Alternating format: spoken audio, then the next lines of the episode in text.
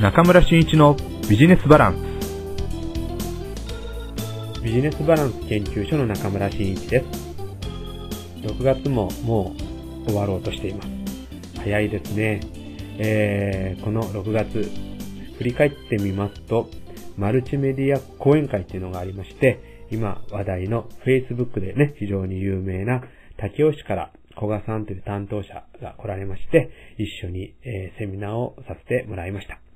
えー、っと、だいたい人数が200名ぐらいのお申し込みがありまして、180名ぐらい来られたんですかね。えー、そんな中で私も、えー、SNS を活用したコラボレーションという題で講演をさせてもらいました。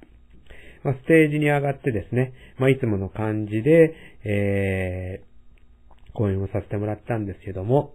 まあ、これからね、えー、社内 SNS、または地域を活性化するための SNS の活用というのは、もう本当、えー、どこでも使われ、使われていくようになるんではないかと思います。えー、特にね、マイクロソフトさんが Office 365という商品でコラボレーション機能というのも持たせられました。またあの、本当ね、無料でも使えるいい社内 SNS のシステムなんかもね、え、世の中に出てまいりましたので、これをね、え、会社の規模や使用目的に合わせて使っていくと、いいコラボレーションも生まれ、会社内でプロジェクトも生まれていくんではないかと思うんですね。え、今はやっぱり会社で重要なのはコミュニケーションをいかに取っていくかということで、まあ、管理されたね、中ではなかなかコミュニケーションって言ってもね、命令系で、なかなか今度はクリエイティブな活動ができなくなってくると思うんですけども、やはりこれから能動的な人材になって、そこから新たなね、会社に寄与していくという、えー、クリエイティブなことを考えていくと、もう能動的にね、発言ができて、ある意味、上司とはいえ、まあ、ちょっとね、まあ、無礼になるかもしれませんけども、えー、仲間意識を持って、まあ、会社のね、仲間として、えー、会社をどう盛り上げていくかということをね、えー、上下関係なく、え自由な発言をして、そこから新たなプロジェクトが生まれているね、環境が必要ではないかと思うんですね。そのためには非常にフレキシブルな、まあ、自由度の高いグループ会議ができる SNS を活用するのが一番ベターだと思います。これは社内だけではなくって地域も同じですね。えー、これまで地域でね、こう何か活動しようと思って連絡を取るとすれば1対1で電話をするとか、あとはね、こう人数集めようと思えばリアルな場所を設けて打ち合わせをするっていうものが必要でした。でもなかなかね、こうスケジュールの調整もできなくって、まあメンバー全員が集まって、えー、自由に発言ができるってことはなかなかできなかった。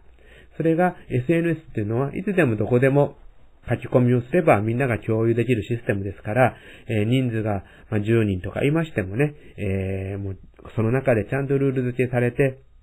まあ、自由に、えー、情報を共有しましょうということができればね、えー、非常にいい情報共有でコミュニケーションが取れるんじゃないかなと思うんですね。ただまあ、注意しないといけないのは、SNS という IT ツールを使ったらそれでいいのというわけではなくって、やはりリアルな、えー、討論する場っていうかコミュニケーションを取る場も当然必要で、リアルな、えー、活動と、あと SNS を使った活動を、まあ、交互にね、使うことによって、よりコミュニケーションを取りやすくしていくということが重要ではないかというふうに思っています。まあ、そういった、えー、観点でのセミナーを、で講演をさせてもらいました。またね、えー、その後、えー、私が、えー、参画していますコラボネットワークというね、え全国規模になりつつある、え取り組みの、えまあ、一緒に、えやっているパートナーのアクティブラーニングの羽代表が下関にお越しになりまして、なられまして、えそこでビジネスセミナーを開催しました。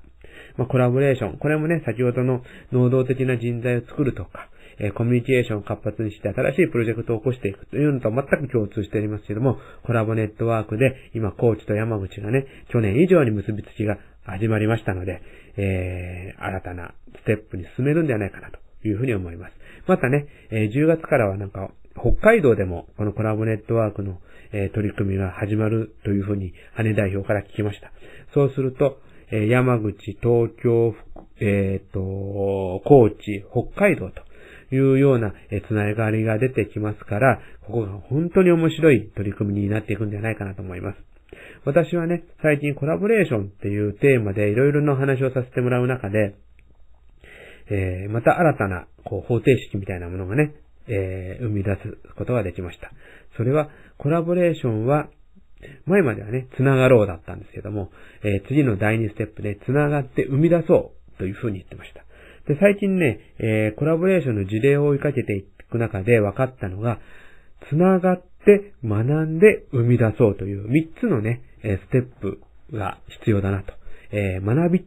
つながって、え、コミュニケーション、コラボレーションを目的な、目的と、目的としたコラボレーションを起こす目的をとしたコミュニケーションを取る中で、学び合うということもね、まあ、非常にね、始まってきてると。で、学び合うことから、また新しいものを生み出していく、イノベーションを起こしていくっていうことが生まれていってるんだな、というようなことをね、実際にコラボレーションで実績を出している方々を見て痛感しているところです。ぜひとも、つながって学び合って生み出すコラボレーションを皆さんとやっていきたいなというふうに思います。またね、えー、農商工連携6次産業化っていうことも始まりました。また、えー、6月の後半にはね、えー、倉吉市、鳥取県にある倉吉市の方で、えー、創業セミナーの講演をね、またさせていただきました。えー、非常に、あの、そこでもね、学ぶことが多くて、えー、倉吉さんというか鳥取県さんがね、されている、あの、農商工連携ではなくて、農福連携っていうね、えー、農業と福祉を連携させていくという新しい、まあ、こう、組み合わせのね、えー、取り組みなんかも始められようとされています。これもね、すごく斬新だなと思いました。えー、ぜひともね、こういった組み合わせるということでの、えー、コラボレーションをね、えー、世の中でどんどん広げていくのが私の目下の課題かなと思っています。えー、今年、この、あ、違いました。この6月に入って私が宣言したことに、えー、マルチメディアっていうか、メディア戦略をコンサルティングしますというのと、コラボレーションを活発にしていくために、コラボバカというキャラクターも作りました。このキャラクターもね、すでに Facebook で公開して、どんどん前に押し出していってます。ぜひとも、中村慎一ビジネスバランス研究所だけではなくって、コラボバカということも覚えていただきまして、えぜひとも応援いただければというふうに思います。はい。それではね、えー、これで第1部の方は終了しまして、第2部の、えー、日経 MJ 斜め読みから得たマーケティングのコツっていうような感じで、えー、第2部を進めていきたいと思いますので、どうぞよろしくお願いいたします。はい、第2部です。日経 MJ 斜め読み、今回は5月号から、えー、総まとめしたものからピックアップした内容をネタに、えー、お話ししていこうというふうに思います。あの、通常はね、に、えっ、ー、と、Facebook ページ、ビジネスバランス研究所の方でも、まあ、日ごとにね、日経 MJ から読み取ったものをアップしていってるんですけども、まあ、今回はそうまとめ、特にまとめた中からピックアップしたものについて取り上げようと思ってるんですが、えー、ぜひともビジネスバランス研究所の内容も照らし合わせてみていただくとありがたいなというふうに思います。え、まずね、ピックアップした内容なんですけども、あの、僕もずっとマーケティングの中で、あの、まあ、どういうふうにね、自分たちの商品を知ってもらって、そこからファンになってもらうかっていうような、え、定義で、えー、セミナーや講習会、そしてコンサルティングをしてるんですけども、ずっと使っていたのがインフルエンサーっていう言葉なんですね。まあ言葉もその通り、まあインフルエンザにま関連していきますが、まあ影響のある人たちがどんどんどんどん伝染させていくというようなことで使われていることなんですね。えー、別段物を買ってなくてもその話題が面白いからということで、その話題をだ、あの、影響のある方が出すことによって、そこから、えー、興味がある方々を開拓していって、場合によっては、その言葉、えー、物事、出来事、そういうことから、えどんどん影響を受けて、ファンになっていくというインフルエンサーの取り組みっていうのがありました。まあ、非常にね、皆さんと一緒にインフルエンサーを集めていきましょうということで、この Facebook やソーシャルメディアが、の頻繁にこう使われるようになってから、そのことばっかりですね、え、戦略の中で話をしていきました。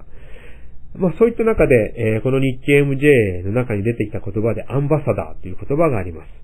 アンバサダーって一体何なんだろうかと考えました。えー、っとね、私もあの、使ってるんですけども、ネスカフェアンバサダーということで、コーヒーのね、えー、機械なんかも導入してるんですけども、てっきり僕はあの、アンバサダーって、えー、商品名かと思って、えー、ネスカフェさんの、まあ、コーヒーの機械がアンバサダーという商品だというふうに思ってたんですけども、なんか違うような内容で、Facebook、あのー、この日経の MJ に取り上げられたので、注意深く読んでみると、ああ、なるほどな、ということが分かりました。これはね、えっと、単なるインフルエンサーのようなファンをね、こう作っていくとか、えー、受け身のファンというか、そういったものだけではなくって、まあ、積極的にこの自分たちの活動、まあ、企業が行っている活動のファン、そして、えー、購入者が実際にそれからファンになっていく、利用者がファンになっていくという、もっと強いファンの方々をアンバサダーっていうんですね。そうやって考えてみると、あの、ネスカフェアンバサダーもですね、えー、ネスカフェの、えー、この機械を通してどん、いつもコーヒーを飲んでいただく。まあ、そのコーヒーがなければ、もう日常が始まらないような、えー、積極的に企業が展開する中で、その利用者としてね、えー、開拓されてファンになっていた方々がアンバサダーと呼ばれるっていうふうに考えると、あ、なるほどな、ということを感じたわけです。まあ、ちなみに考えてみると、まあ、あの、なんでファンを作っていくのか、インフルエンサーを作っていくのかっていう、私も最終的な目的は、それはブランド作りですよっていうふうに言ってきたんですけども、このアンバサダーっていうのはもっと強いブランド作りに欠かせない、えー、手法なんだろうなということを感じています。ですので、一つは、このアンバサダー。まあ、例えばね、これブランド戦略をやっていくんだ。まあ、どんなブランド戦略をやるんですかってなった場合に、アンバサダーを増やしていきながらブランドにしていくんですよ。ブランディング、ブランド構築をしていくんですよ。っていう方が非常に結びつきやすいのかなというふうに思います。えー、ぜひともこれからブランド作りをされている方につきましては、えー、このアンバサダー戦略と言いましょうか。え、ブランドアンバサダーっていうんですかね。そういった取り組みをしていただきたいなというふうに思います。またね、えー、他にこうピックアップした内容で言いますと、男が虜ということで、えー、開業1年目の空町、えー、女性よりも何度も来た人たちが多いというのが男性であったり、光栄、えー、食品サンプルや揚げたてのポテチなんかを食べる人たちは男性が多い。またダイバーシティという部分では、まあ、ガンダムなんかがね、置いてあって、えー、実寸大のガンダムがあって、男性の方がよく行くと。まあ、そういったところの男を虜にしていく、えー、反則、ビジネスモデルもあるということが、まあ、面白いなというふうに思っています。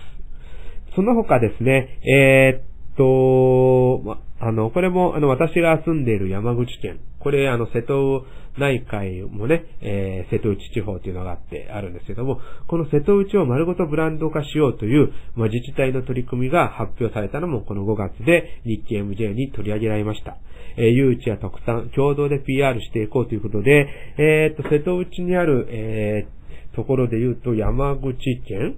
えー、広島県、岡山県、兵庫県、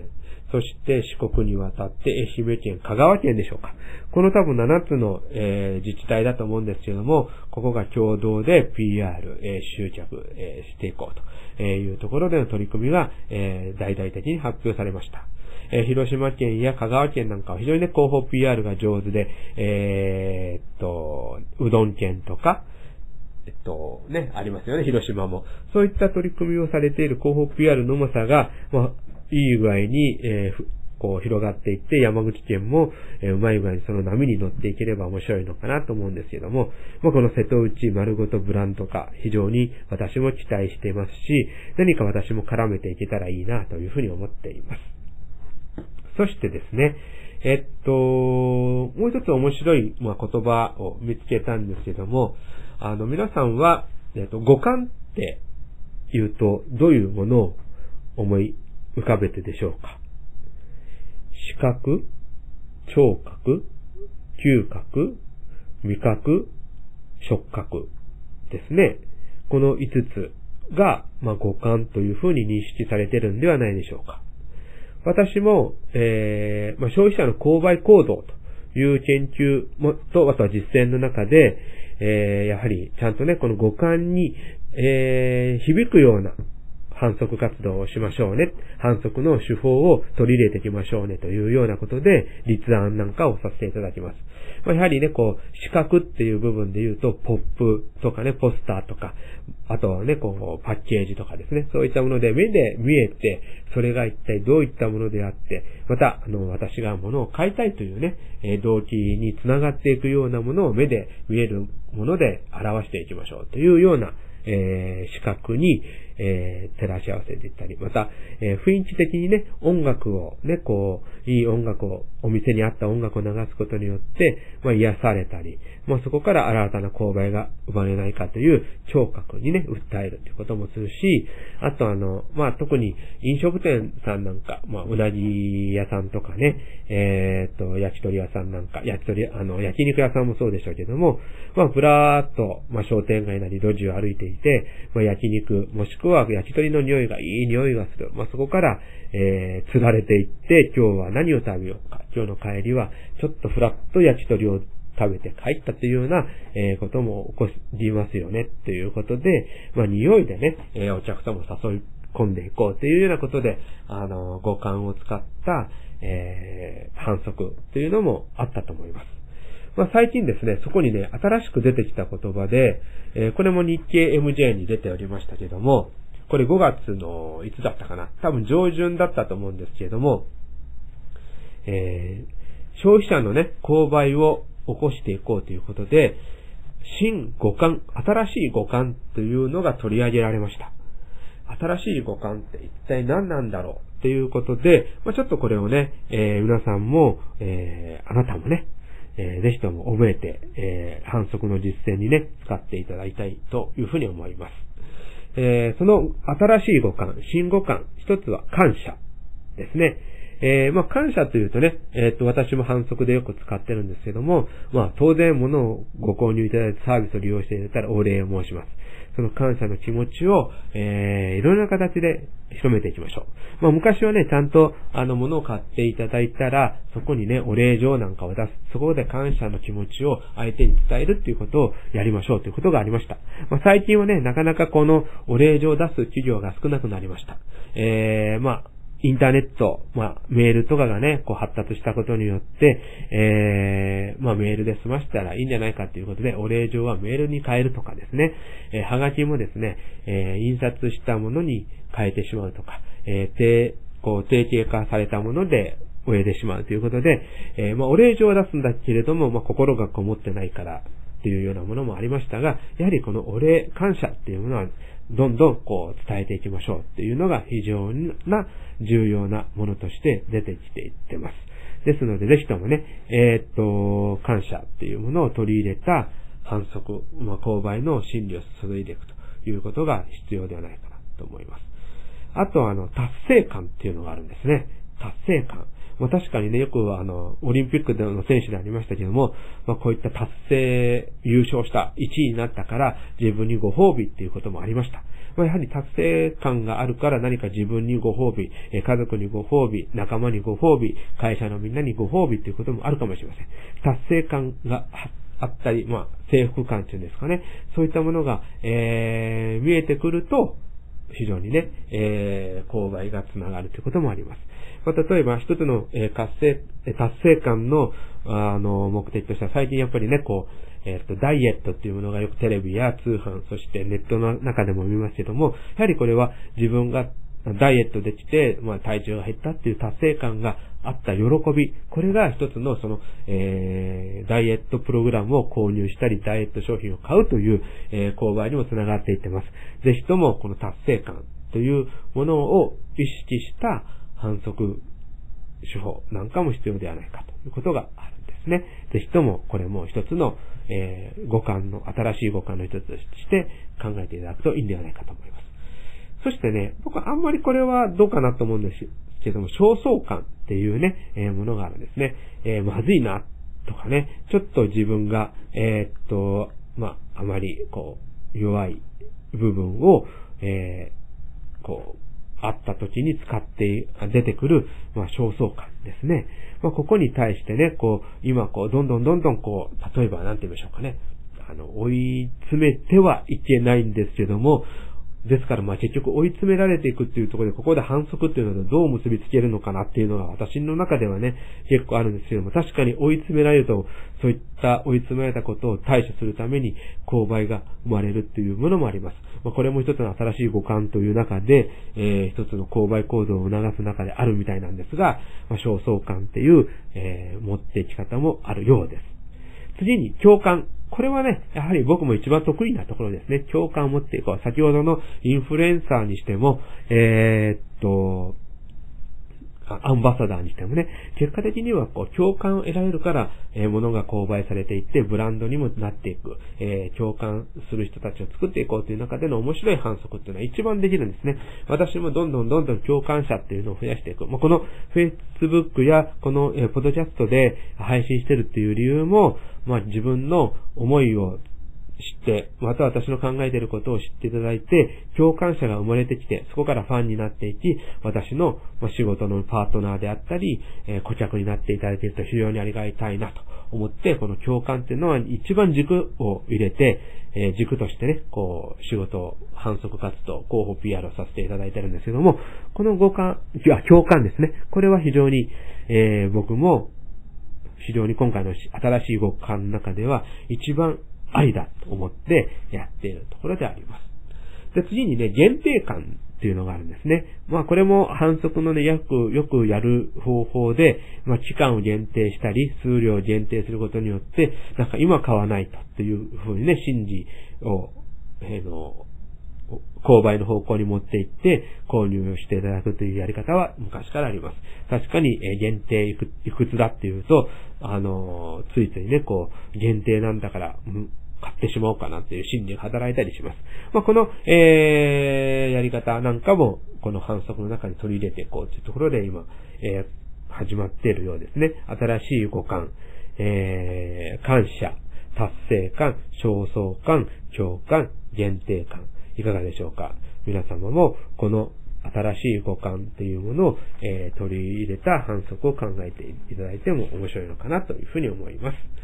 あとね、えー、いろいろな話題が上がってきました。えー、っと、えー、そうですね、マチコンの、えー、話題も上がってましたね。えー、成功率3%。その3%が、え、待ち込んで婚活に結びつく3%が、その3%という数字はどうなのかっていうことなんですけども、まあ、大手業界がそういう婚活をやってる部分でも大体3%なので、そういった、えー、大手さんがやらない街が、町おこしで行っている町コンから、え3%の、え結婚する人たちが生まれてくるというのはまた大きなものではないかなというふうに思います。あとね、えー、こちら山口県とかね、この周辺に関して言えば僕が取り上げた内容としては、福岡市の若い世代が流入していって人口150万人を突破したっていうのは僕は面白いなと。これからやっぱり福岡市を、えー、マーケットとして考えて、えー、山口県からも、えー、また中国地区からもね、え新しい市場を福岡を通して作っていくのも面白いんじゃないかなというふうに思います。えというのも、え福岡市をマーケットとして捉えることによって、当然アジアの方にも繋がっていくこともできますし、え福岡でヒットすれば全国的にもヒットするという道は大きく見えてきますので、ぜひとも福岡に向かったビジネス展開、マーケットの展開を今後もやっていけたら嬉しいなというふうに思います。まあ、そういったところでですね、え、この、えー日経 MJ 斜め読みの5月の総まとめという風にしたいと思います。えー、この、えー、っと、日経 MJ を使ったセミナーは、えー、日経 MJ のマーケティングセミナーということで、私の事務所の方でもね、会社の方でも、え定期的に行ってますので、ぜひとも参加をいただければと思います。え私が挙げているこの総まとめというのは、私の観点から見てます。え非常に、非常に多い情報量の中から私の観点から見た、えー、ピックアップしたネタなんですけども、これがね、いろんな異業種異業種の方々が集まってネタを出してくると、もっと面白い分析ができたり、もっと面白い、えー、反則ができる可能性があります。まあ、これがコラボレーションという位置づけで私もやってるんですけども、ぜひとも、この日経 MJ の斜め読みというセミナーを開催しましたら、えー、皆さんのご参加をいただけたらいいなというふうに思います。それでは、今日はこの、今回はこの辺で終わりたいと思います。ありがとうございました。